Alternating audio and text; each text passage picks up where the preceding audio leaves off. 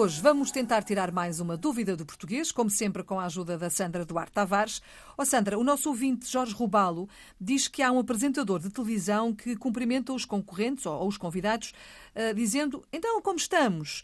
Ele pergunta, não deveria ser como está?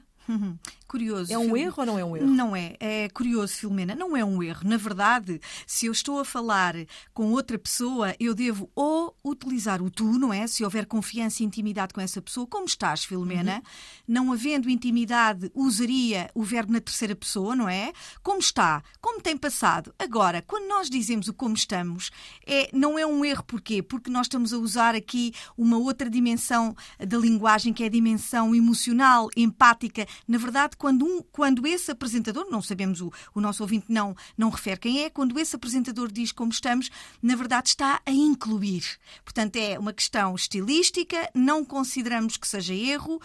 Claro que quem é mais conservador, os, os linguistas mais conservadores, mais puristas, recomendarão o como está. Como está o senhor? Tem, uhum. tem passado bem, mas o como estamos é uma forma de incluir, ou seja, como estamos nós.